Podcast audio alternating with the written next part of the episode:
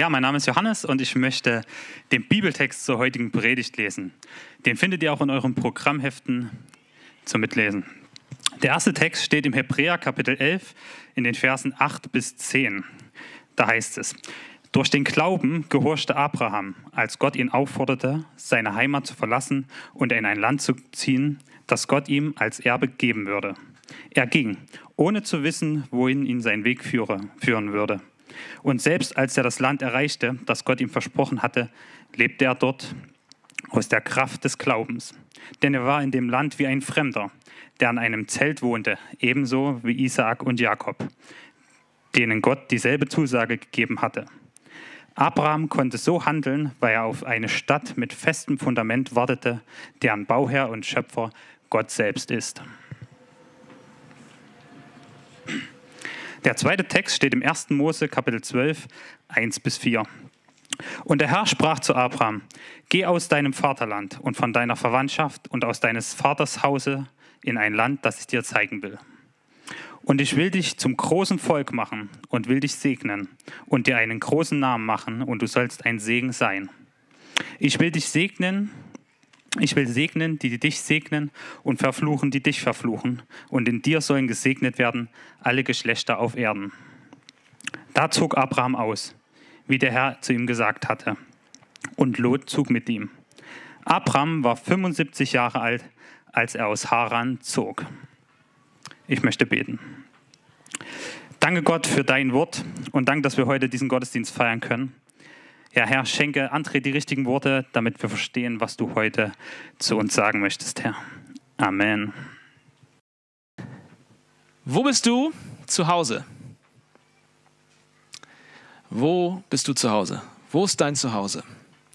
Ryan Bingham, gespielt von George Clooney, in dem Film Up in the Air. Ich weiß nicht, ob du den vielleicht gesehen hast. Ähm, ich hoffe, ich spoilere jetzt nicht zu viel. Der ist, der ist überall zu Hause. Überall und nirgendwo.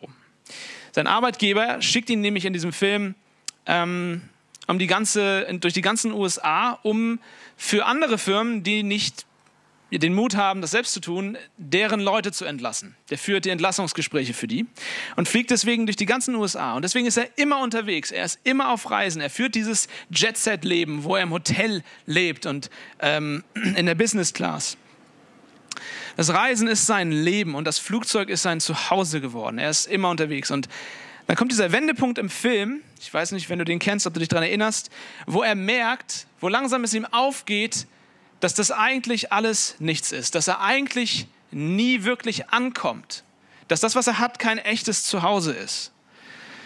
Es zeigt sich daran, dass er sein Lebensziel, sein Lebensziel ist, dass er 10 Millionen, 10 Millionen Frequent Traveler Miles oder halt so diese Bonusmeilen sammeln will. 10 Millionen ist eine Menge. Ähm, und das ist so sein großes Lebensziel, weil er dann so eine Clubkarte bekommt, mit der er quasi immer in der First Class sitzt und so weiter. Und dann passiert es tatsächlich. Er sitzt gerade auf einem Flug und der Pilot kommt rein und gibt ihm die Karte und überreicht ihn auf diesem Flug diese Karte. Aber in der Szene, und ihr habt es im Programmheft, habe ich das abgedruckt, wird, wird klar, dass das auf einmal alles völlig bedeutungslos ist. Dass ihm in diesem Moment klar wird, wie, wie unnütz das Ganze ist und dass sein Ziel eigentlich leer ist. Es bedeutet, also da, in dem Moment, wo er es hat, bedeutet es ihm nichts mehr. Und er merkt, er hat kein echtes Zuhause. Der Pilot fragt ihn, von wo kommst du und wo, woher kommen sie? Und er sagt, ich komme von hier und meint das Flugzeug. Und er meint damit, ich komme von überall, aber ich komme irgendwie auch von nirgendwo.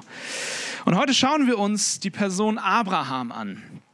Abraham, vielleicht schon mal gehört. Das ist eine Person aus dem Alten Testament und wir gehen ja durch ähm, das elfte Kapitel des Hebräerbriefs, wo wir verschiedene Menschen aus dem Alten Testament vorgestellt bekommen und deren Glauben. Und wir gucken uns an, was Glaube bedeutet. Und es gibt wenige Personen, in der ganzen Weltgeschichte, die so einen Einfluss, so einen nachhaltigen Einfluss auf unsere Welt hatten wie Abraham. Wenn du mal überlegst, Abraham ist der Glaubensvater von Judentum, Christentum und Islam. Das ist heute in etwa die Hälfte der Menschheit. Die Hälfte der Menschheit ist beeinflusst durch diese Person, Abraham. Es gibt, gibt kaum jemanden, der das von sich behaupten kann. Und auch dieser Abraham führte ein Leben, unterwegs. Er war auch ein, ein Mensch, der sein ganzes Leben auf Reisen verbracht hat, genauso wie Ryan Bingham. Und Gott ruft ihn in dieses Leben als Nomade, als Pilger, als Reisender. Er ruft ihn und seit, seitdem er ihn gerufen hat, und wir gucken uns das jetzt an, hat er keinen festen Wohnort mehr gehabt. Er wechselt ständig den Standort in seiner Geschichte, ist nie irgendwo wirklich angekommen. Nirgendwo, wo er hinkommt, gehört er hin. Aber der entscheidende Unterschied zu Ryan Bingham, das, was Abraham unterscheidet, ist, dass Abraham ein Zuhause hat. Abraham hat ein Zuhause, nur eben nicht auf dieser Welt. Du kannst dein Leben, du kannst dein Leben auf eine, als eine Reise sehen, wo du unterwegs bist, auf der Suche bist nach deinem Zuhause. Und viele Leute machen die Reise irgendwann zu ihrem Zuhause, weil wir nichts Besseres finden. Aber Abraham ist unterwegs, aber er weiß, wo er wirklich hingehört. Er hat ein echtes Zuhause, nur eben nicht in dieser Welt. So heißt es hier in Vers 10, in dem Text, den wir gerade gelesen haben, Abraham konnte so handeln, weil er auf eine Stadt mit festem Fundament wartete, deren Bauherr und Schöpfer Gott selbst ist. Abraham konnte als Pilger, als Nomade durch die Welt ziehen, weil er wusste, wo die Stadt ist, in die er gehört. Eine himmlische Stadt ist gemeint, ein Zuhause, das Gott ihm vorbereitet. Das Gott ihm vorbereitet. C.S. Lewis, der schrieb mal Folgendes. Er sagte, wenn ich, mir eine wenn ich in mir eine Sehnsucht spüre, die durch nichts in der Welt gestillt werden kann, ist die wahrscheinlichste Erklärung dafür, dass ich für eine andere Welt geschaffen wurde. Wenn ich in meinem Herzen, in meiner Seele eine Sehnsucht fühle, die nichts in dieser Welt stillen kann, egal wo ich suche, egal wo ich vers versuche es zu finden, versuche anzukommen, voll zu werden, meine, meine Seele zu sättigen, egal wo ich hingehe und ich, und ich kann das aber nicht schaffen, ich, ich, ich komme nie wirklich an. Wenn ich diese Sehnsucht fühle, die durch nichts in der Welt gestillt werden kann, sagt er, ist die einzige Erklärung, dass ich für eine andere Welt geschaffen bin. Mit anderen Worten, wenn ich in dieser Welt nicht das Zuhause finde, nachdem meine Seele sucht, dann vielleicht, weil mein Zuhause nicht in dieser Welt ist. Aber kurz zur Vorgeschichte. Die Bibel hat zwei Hälften. Ich weiß nicht, ob du es wusstest. Die zwei Hälften heißen nicht Altes Testament und Neues Testament, wie manche denken, sondern die zwei Hälften sind, das erste, die erste Hälfte ist 1. Mose Kapitel 1 bis 11 und die zweite Hälfte ist der Rest der Bibel. Was meine ich damit? Du siehst in den ersten elf Kapiteln, und wir haben in den letzten Wochen eigentlich diese ersten elf Kapitel ein bisschen behandelt, siehst du eine Abwärtsspirale, eine immer schlimmer werdende Abwärtsspirale, in der die Menschheit einfach sich selbst zerstört. Und Gott zwar immer wieder eingreift, aber letztendlich geht es nur in eine Richtung und das ist abwärts. Und dann in der zweiten Hälfte fängt Gott an einzugreifen und eine neue Hoffnung zu geben. Und das alles fängt an mit diesem Abraham. Aber wie sind wir hier hingekommen?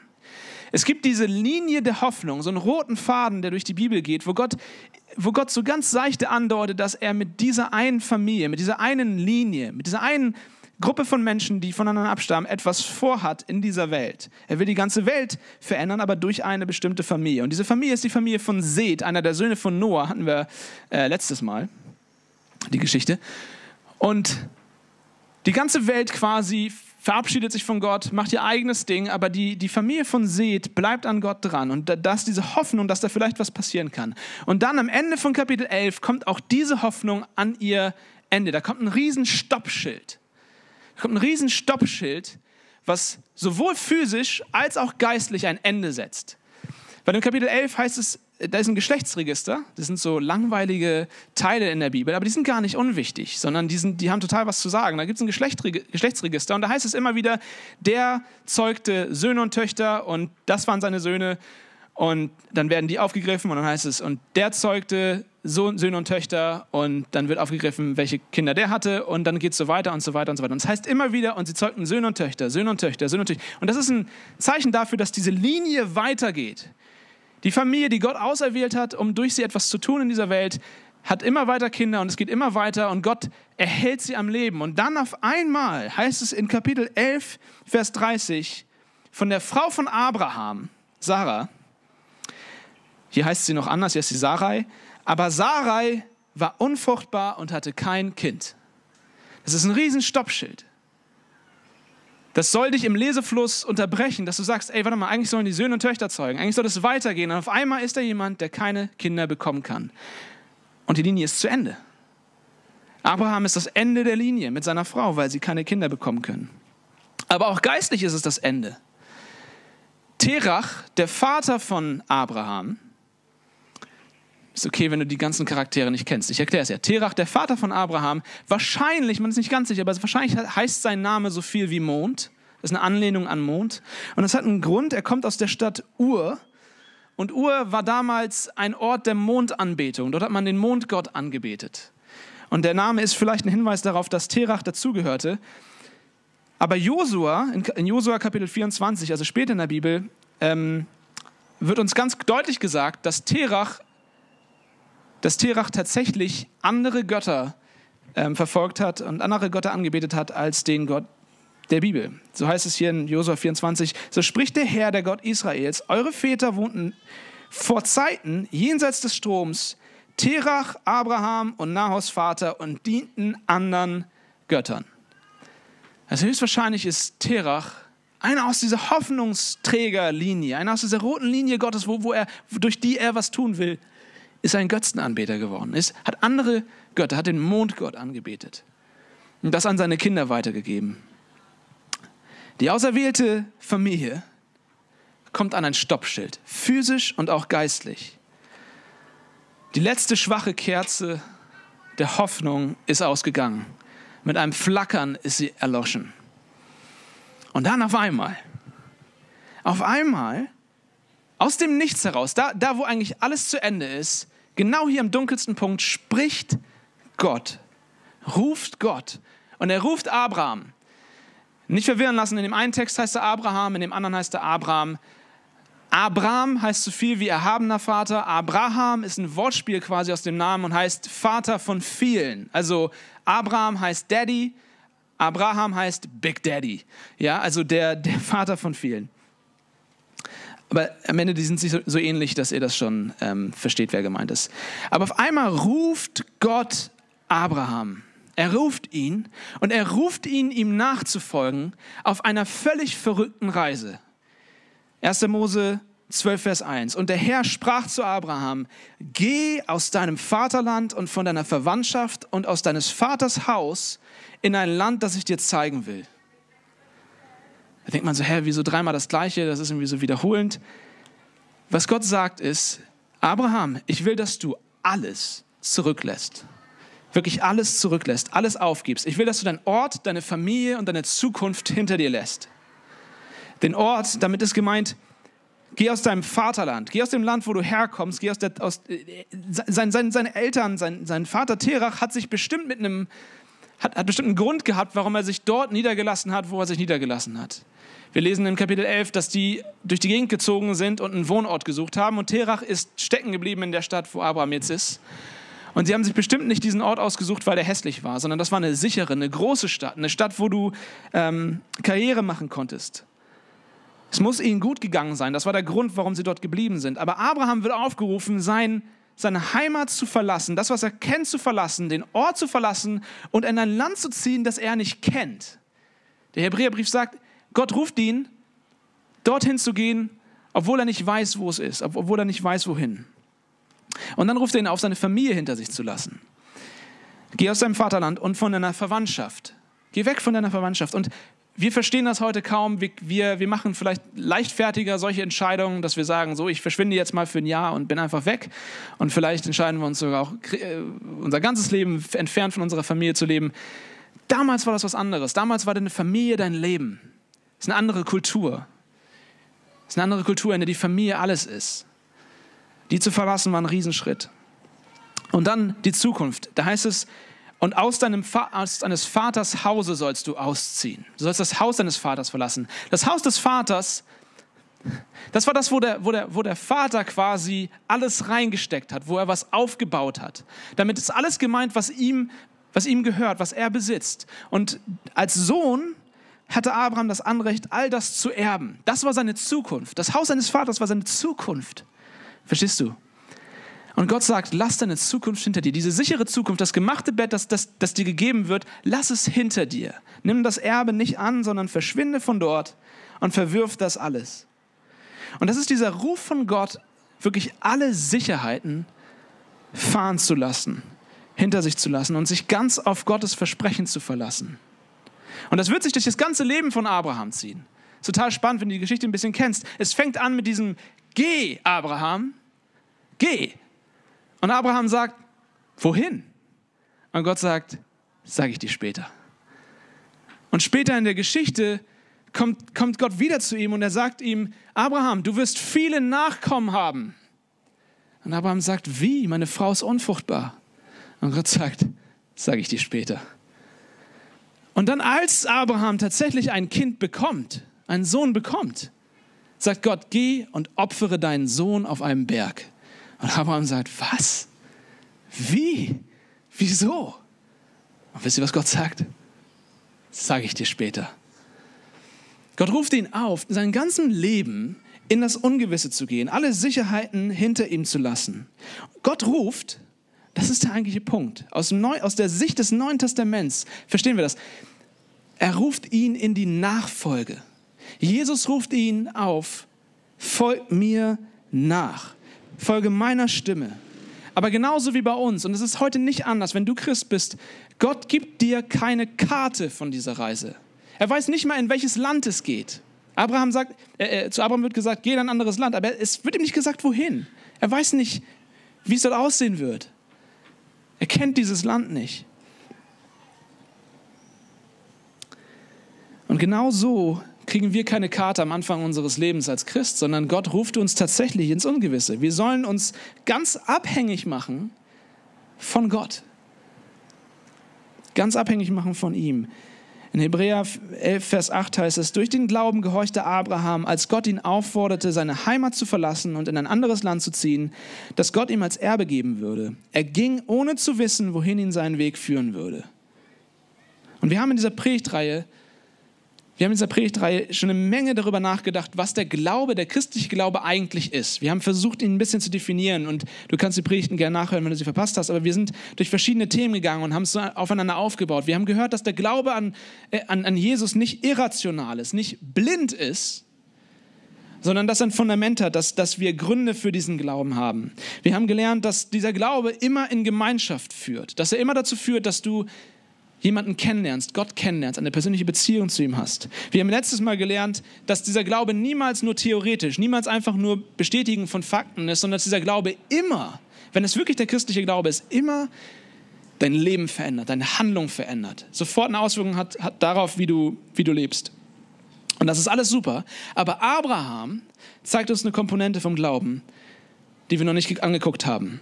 Abraham zeigt uns, dass Glaube dass der Glaube, der wahre Glaube, der christliche Glaube, Gottes Hand greift, um auf eine Reise zu gehen, die ins Ungewisse zieht. Und da denkst du vielleicht, aber warte mal, ist das denn nicht blinder Glaube? Ist das nicht genau das, dass wir Christen blind einfach vertrauen? Dass wir ohne jede Sicherheitsleine einfach Gott vertrauen sollen? Ja und nein. Ja und nein. Ich, ich stehe zu dem, was ich bisher gesagt habe, dass, die, dass der christliche Glaube nicht blind ist, nicht irrational ist. Aber vielleicht ein Beispiel. Ich habe eine Geschichte gelesen von einem Mädchen in, in New York City. Da haben sie teilweise sehr, sehr eng die Häuser gebaut, wie ihr vielleicht schon mal gesehen habt in irgendwelchen Filmen.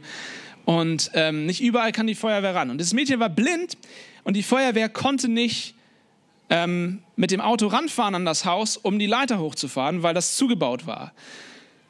Und dieses Mädchen war blind und war oben quasi in ihrer Wohnung und das Haus brannte. Und die Feuerwehr war schon völlig verzweifelt, weil sie nicht wussten, wie kriegen wir das Kind rein. Die konnten nicht reingehen, es war, zu doll das Feuer, sie konnten nicht mit der Leiter ran. Was machen sie also? Und da kam auf einmal der Vater zu der, zu der Feuerwehr und sagte, lass mich mit dem Mädel reden. Und sie haben das Sprungtuch aufgemacht und der Vater hat dem Mädel gesagt, seiner Tochter gesagt, stell dich da und dahin noch einen Schritt nach links, noch einen Schritt nach da und jetzt spring nach vorne. Und das Mädchen, im wahrsten Sinne des wortwörtlich, hat blinden Glauben ausgeübt, hat blind vertraut. Sie konnte nicht sehen, wo sie hinspringt. Und ähm, ist dann aufgefangen worden. Und in gewisser Weise, wie gesagt, ist das ähm, blinder Glaube. Aber das Beispiel soll nicht sagen, das dürfen wir niemals verwechseln, soll nicht sagen, dass es völlig unsinnig von ihr ist, grundlos ist, keine, keine, also keine Überlegung dahinter steckt, dass es irrational wäre, von ihr zu springen. Nein, sie kennt ihren Vater und sie vertraut ihrem Vater und deswegen springt sie. Wir Christen glauben nicht einfach so, wir glauben nicht an Wunschdecken oder sowas. Wir, wir, haben, einen, wir haben eine Begründung. Wir haben das äh, in den letzten Predigten gehört. Ähm, ich muss das nicht alles wiederholen, aber es gibt hier eine Unterscheidung. Auch wenn wir sagen, wir haben einen Grund für das, was wir glauben, fordert uns Gott dann auf, wenn wir seine Stimme hören, tatsächlich ins Ungewisse zu springen, tatsächlich in einer gewissen Weise blind zu vertrauen. Das Thema bei Abraham ist nicht, was ist diese Grundlage? Das Thema bei Abraham ist, was ist in dem Moment, wo Gott dich ruft, wenn du tatsächlich seine Stimme hörst. Wir reden jetzt nicht davon, dass du, dass du Fragen hast und du darfst alle Fragen stellen. Wir müssen unseren Verstand nicht am Eingang abgeben, wenn wir Christen werden. Wir dürfen uns, uns damit beschäftigen und stell deine Fragen, beschäftige dich mit dem christlichen Glauben. Aber wenn du die Stimme Gottes tatsächlich hörst, wenn du hörst, wie er dich ruft, dann gibt es keine halben Sachen. Dann fordert er dich tatsächlich auf, mit allem, was du bist, mit allem, was du hast, dich völlig an ihn zu klammern, dich völlig von ihm abhängig zu machen. Im Markus-Evangelium ruft Jesus einen reichen jungen Mann auf. Einen Mann, der es geschafft hat, der, der alles hat. Und er sagt zu ihm, geh hin, verkauf alles, was du hast und gib es den Armen. So wirst du einen Schatz im Himmel haben. Und komm, nimm das Kreuz auf dich und folge mir nach. Verkauf alles, was du hast und folg mir nach. Das ist der Ruf von Jesus. Das ist dieser verrückte Ruf, den Abraham auch gehört hat. Lass alles hinter dir. Und jetzt frage ich uns, warum ist dieser Ruf Gottes so schwer? Warum ist dieser Ruf Gottes so schwer? Warum muss Abraham alles hinter sich lassen? Ist es denn eine Sünde, eine Familie zu haben oder eine Heimat? Darum geht es nicht. Es geht, es geht nicht darum, ob das falsch ist oder richtig, diese Sachen zu haben. Es geht auch nicht darum, ob Gott dich dazu auffordert, alles hinter dir zu lassen. Das habe ich nie gesagt. Aber es geht darum, dass Gott klar macht, dass er niemals mit dem zweiten Platz in deinem Leben zufrieden ist. Der Ruf, den Gott auf unser Leben ausübt, wenn er uns ruft, der ist, der ist heftig, der ist radikal, weil wir hängen unser Herz, Freunde, an die verschiedensten Dinge. Wir hängen unser Herz an alles Mögliche. Wir hängen unsere Beziehungen, äh, unsere, unsere Herzen vielleicht an, an eine Beziehung oder an Geld, vielleicht an Sicherheit, vielleicht an Anerkennung, vielleicht an Karriere. Und wir machen aus diesen guten Dingen, gegen die grundsätzlich nichts einzuwenden ist, wir machen aus diesen guten Dingen ultimative Dinge. Und wir ordnen ihnen alles andere unter und kriegen Panik, wenn jemand diese Dinge angreift. Daran erkennst du ziemlich gut, was deine Hauptmotivation ist. Wenn, was darf dir nicht genommen werden? Wo kriegst du Panik, wenn jemand die Hand drauf legt? Wenn jemand deinen Namen in den Schmutz zieht und, dann, und, und du, du durchdrehst, weil du damit nicht klarkommst, dass, dass, dass dein Stolz gekränkt ist, dann, dann merkst du, vielleicht ist, vielleicht ist es dein Ansehen, vielleicht ist es dein Name. Oder, oder jemand geht dir ans Geld. In diesen Momenten finden wir raus, woran wir wirklich unser Herz hängen. Und wir hängen uns jetzt an all diese Dinge und dann auf einmal, auf einmal kommt Gottes Ruf. Kommt diese Stimme, die sagt, folge mir, hänge dein Herz an mich, ordne alles mir unter. Finde dein wahres Zuhause nicht in dieser Welt, sondern in mir. Bis in dieser Welt, hm, als Christen schlagen wir unsere Zelte in dieser Welt auf. Wir zelten in dieser Welt, aber wir sind niemals in dieser Welt zu Hause. Nichts in dieser Welt ist das, wo wir ultimativ zu Hause sind. Wir zelten, wir sind unterwegs, wir sind auf einer Reise, aber unser Zuhause finden wir bei Gott. Das ist das, was dieser Text uns sagen soll. Und manchmal kommen Leute zu mir, die sich interessieren für den christlichen Glauben und die sagen, ach, ist alles interessant, ich, ich beschäftige mich damit und so weiter, ich finde das irgendwie attraktiv, wie ihr lebt und so weiter, es ist schön. Und die stellen dann so Fragen, die stellen dann Fragen und ich bin grundsätzlich immer dafür und versuche immer darauf zu antworten, aber ich habe gemerkt, dass es ein Fehler ist, manchmal von mir darauf zu antworten, weil, weil die Fragen, die gehen in eine Richtung, wo sie, wo sie ausloten wollen, wie viel wird es kosten. Die fragen Sachen wie, darf ich Christ sein und einen Nichtchristen als Partner haben? Darf ich Christ sein und auf Party gehen? Darf ich Christ sein und was auch immer du da einfügen willst? Und die stellen diese Fragen, darf ich Christ sein und das und das machen, weil sie wissen wollen, okay, was genau wird von mir verlangt? Und dann wollen sie überlegen, ob sie bereit sind, darauf einzugehen. Und wenn das zu viel ist, was da verlangt wird, dann suchen sie sich woanders ein anderes Angebot. Sie verhandeln mit Gott darüber, was er von ihnen verlangen darf. Der Kirchenvater Augustinus hat gesagt, wenn du nur glaubst, was du am Evangelium magst und verwirfst, was du nicht magst, dann glaubst du nicht an das Evangelium, sondern an dich selbst.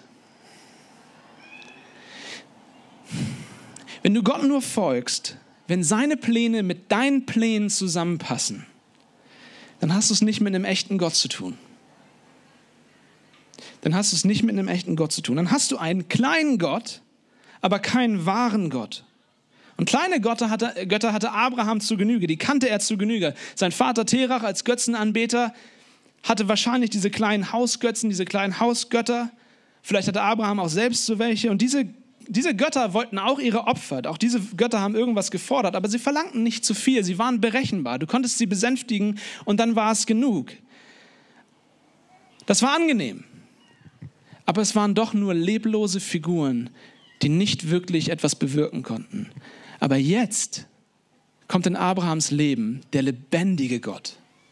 Nicht irgendeine kleine Statue, sondern der lebendige Gott. Und dieser Gott verlangt nicht nur ein bisschen, sondern dieser Gott verlangt alles. Er verlangt alles. Diese Illustration, wenn du schon länger im Leipzig-Projekt bist, hast du die schon oft gehört, verzeih mir, aber vielleicht kennt sie noch nicht jeder. Wenn Jesus, wenn du Christ wirst und du quasi im bildlichen Sinne Jesus in dein Herz lässt, ja, in das Haus deines Herzens lässt, dann ist es so, dass, dass jeder Christ diese Erfahrung macht, dass Jesus reinkommt und Jesus macht es sich bequem. Jesus rückt die Stühle um, stellt den Tisch woanders hin, fängt Sachen anders anzuordnen in deinem Herzen. Und du denkst dir am Anfang, naja gut, er ist Jesus, er muss es ja auch nett haben bei mir im Herzen, ist okay, wenn er ein bisschen was verändert. Und dann fängt Jesus an, Tapeten runterzureißen und die Küche, zur Küche rauszureißen. Und du denkst dir, okay, Jesus, mach mal halblang, vielleicht übertreiben wir es nicht, Willst du wirklich auch daran gehen? Und dann kommt der Moment, wo Jesus seinen Vorschlagrahmen herausholt und er reißt die Wände ein in deinem Herzen. Er reißt das ganze Haus ein, er macht alles platt und du stehst da und sagst, Jesus, was machst du da? Warum tust du das? Und Jesus dreht sich zu uns als Christen und sagt, weißt du, ich bin nicht gekommen, um in dein kleines Haus zu ziehen, sondern ich bin gekommen, um mir einen Palast zu bauen. Gott gibt sich nicht damit zufrieden, irgendwo auf deiner To-Do-Liste zu sein, irgendwo in einer Prioritätenliste zu sein. Gott sagt hier zu Abraham, verlass alles, lass alle Sicherheiten fahren und stell mich an erste Stelle, vertraue mir ganz in allen Dingen. Also eine krasse Forderung von ihm. Und Gott fordert das von uns, damit wir damit wir lernen, nicht unser Herz in dieser Welt Wurzeln schlagen zu lassen, sondern dass, damit wir lernen, dass in dieser Welt nichts ist, was uns ausfüllen kann. Der Prediger Spurgeon, der hat vor 150 Jahren ein großes Kirchengebäude in London erbauen lassen mit seiner Gemeinde, weil sie immer größer wurden und mehr Platz brauchten. Und er hat quasi Fundraising gemacht, hat Spenden gesammelt für dieses Gebäude. Und eines Tages kam ein reicher Geschäftsmann zu ihm und hat gesagt, ich werde dir die fehlende Summe geben, wenn die Spendenkampagne fehlschlägt. Also wenn es nicht zusammenkommt, das Geld, dann sage ich dir jetzt schon, die waren so ungefähr 20.000 Pounds, die noch gefehlt haben, die werde ich dann beisteuern, also kannst du ganz entspannt sein. Und danach kam ein Freund von Spurgeon zu ihm und sagte zu ihm, total glücklich und fröhlich, ist es nicht viel einfacher jetzt, Gott zu vertrauen mit dem restlichen Geld? Und Spurgeon, ganz überrasch, überraschend und unerwartet, antwortete er nur, überhaupt nicht. Ist überhaupt nicht einfacher. Jetzt ist es einfacher, den 20.000 Pounds zu, zu vertrauen. Ich weiß nicht, ob du verstehst, was er gesagt hat, was er meint. Gott, Gott steht immer in der Rivalität zu den Dingen, an die wir uns klammern, die uns Sicherheit geben wollen. Und diese Sachen müssen nicht falsch sein, können alle gut und wunderbar sein. Vielleicht fordert Gott dich auch gar nicht auf, diese Sachen loszulassen. Aber die Frage ist, was, wenn? Was, wenn Gott ruft? Bist du bereit, alles für ihn stehen zu lassen? Und was ist, wenn Gott dir deine Sicherheiten nimmt? Akzeptierst du das Leben im Zelt, um diese ewige Stadt Gottes, die ein Fundament hat, dein Zuhause sein zu lassen? Seht ihr, Gott fordert in einem gewissen Sinne blinden Glauben von uns, damit unsere Herzen sich nicht an diese Dinge hängen, sondern an ihn. Gott will, dass wir ihm vertrauen, abhängig von ihm sind. Ich habe ich hab das damals gemerkt, als ich Christ wurde, und du könntest jedes, jedes Beispiel dafür nehmen damals gemerkt, als ich Christ wurde, ich kannte das Konzept nicht. Man, man hat mir damals beigebracht, es gibt so etwas wie einen Sabbat in der Bibel, also einen Ruhetag. Einen Tag darfst du nicht arbeiten. Und du denkst jetzt vielleicht, warte mal, André, du bist Pastor, du arbeitest doch nur einen Tag die Woche am Sonntag. Und ich mache da gerne Späße drüber, aber tatsächlich ist es bei mir so, wenn ich offen bin, dass ich mein Herz sehr an meine Leistung klammern lasse. Dass ich sehr davon abhängig bin, wie gut ich performe, wie viel ich schaffe, wie viel ich leiste. Und damals, als ich Christ geworden bin und man mir beigebracht hat, hey, einen Tag die Woche sollst du ruhen, dachte ich am Anfang, das ist ja so ein, das ist ja das beste Gebot überhaupt. Das ist ja das Einfachste. Da muss ich einfach nichts tun. Das kriege ich hin. Und dann nach ein paar Jahren habe ich gemerkt, dass es mir super, super schwer fällt. Super schwer fällt. Auch nur einen Tag mal ruhig zu bleiben und nichts zu tun, weil in mir sofort diese, diese Stimme hochkommt, die sagt, wenn ich es nicht selbst in die Hand nehme, da sind noch so viele Sachen auf der To-Do-Liste, wenn ich es nicht selbst in die Hand nehme, wer dann? Und bei mir hängt dieser, meine Sicherheit daran, dass ich meine Arbeit gut mache. Und wenn ich sie zu lange liegen lasse, vielleicht geht was schief. Vielleicht kennst du das, du studierst, studierst vielleicht und hast wichtige Prüfungen vor dir und vielleicht ist Sonntag dein Tag. Ich weiß nicht, wann du Ruhetag hast. Und vielleicht kennst du das, dass du denkst, eigentlich wollte ich heute nicht arbeiten, heute wollte ich mich auf Gott konzentrieren. Und du schaffst es nicht mal einen Tag die Woche. Nicht mal einen Tag die Woche schaffen wir es, es loszulassen, zu ruhen. So sehr klammert sich unser Herz an, an unsere Leistung.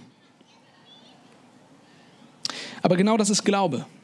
Genau darum geht es im Glauben, die Sicherheiten loszulassen und Gott zu vertrauen. Wenn er sagt, dass es gut für mich ist und er sagt, ich soll ruhen, dann ist es gut für mich und ich kann es loslassen. Er nimmt mir, verstehst du das Prinzip? Gott nimmt mir diesen einen Tag, das ist gnädig von ihm. Er, er nimmt mir diesen einen Tag, um mein Herz von diesem falschen Fundament, von diesen falschen Dingen zu befreien um mich darauf hinzuweisen, was für Dinge es sind, an die ich mich klammer. Er nimmt es mir, um mir zu zeigen, dass ich mein Herz an ihn klammern soll. Verstehst du das Prinzip? Und das gleiche Prinzip kannst du auf alles Mögliche anwenden. Was, wenn ich sage nicht, dass es so ist, aber was, wenn Gott eine Beziehung von dir verlangt, die eine Beziehung abnehmen will, weil er sagt, das ist ungesund, das entspricht nicht meinem Willen, wie die Art und Weise, wie du lebst. Was ist, wenn er deine Gesundheit von dir fordert? Wir haben bei uns im Kollektiv ein, eine junge Frau, die, deren Körper komplett zerstört ist. Und sie strahlt so einen Frieden, so eine Ruhe aus, weil es nicht das ist, was, was ihr Herz bestimmt. Was ist, wenn Gott dein Geld fordert? Oder was auch immer. Bist du bereit, hier in dieser Erde, auf dieser Erde zu zelten, die Sachen loszulassen und ein Fundament bei Gott zu haben? Wisst ihr, es ist das Einfachste und das Schwerste in der Welt, an Gott zu glauben. Es ist das Einfachste, weil du musst nichts tun. Du musst nur glauben.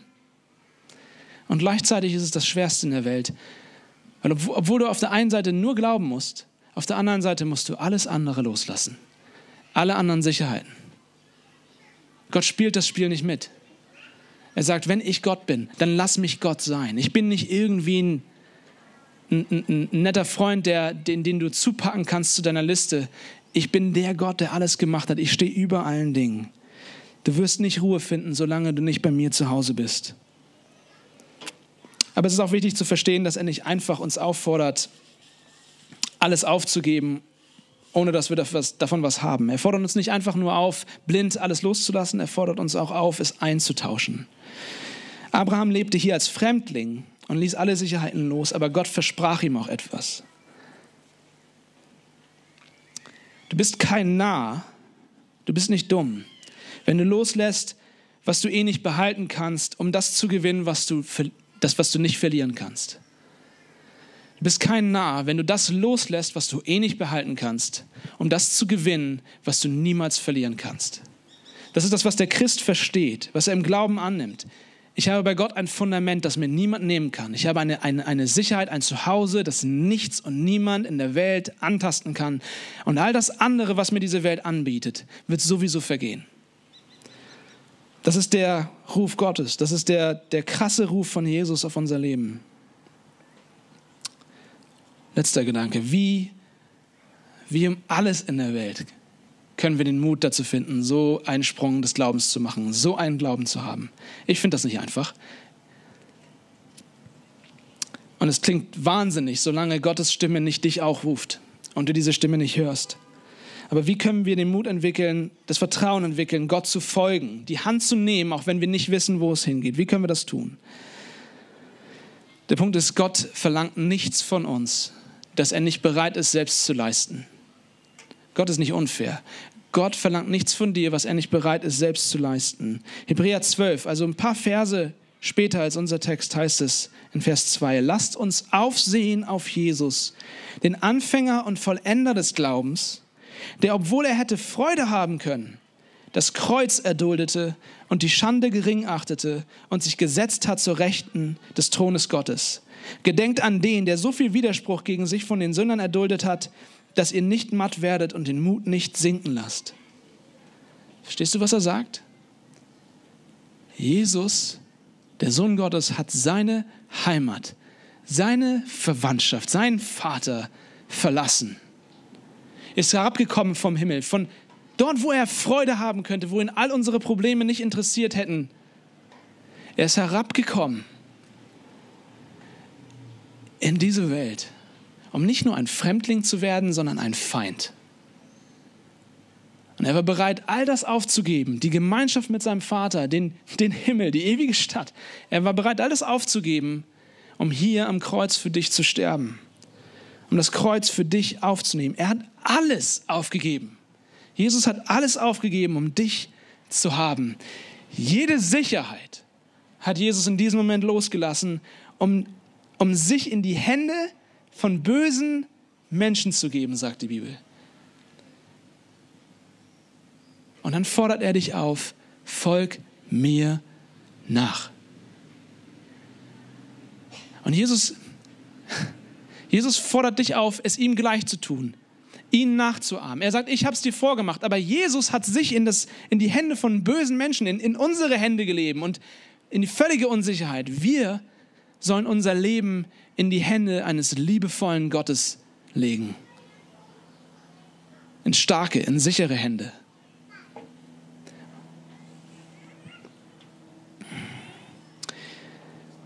Ich weiß nicht, wo, wo dieser Weg dich hinführen wird, wenn du auf diesen Ruf hörst, aber ich kann dir versprechen, nirgends bist du sicherer als in den Händen von Jesus, in den Händen dieses, dieses Gottes.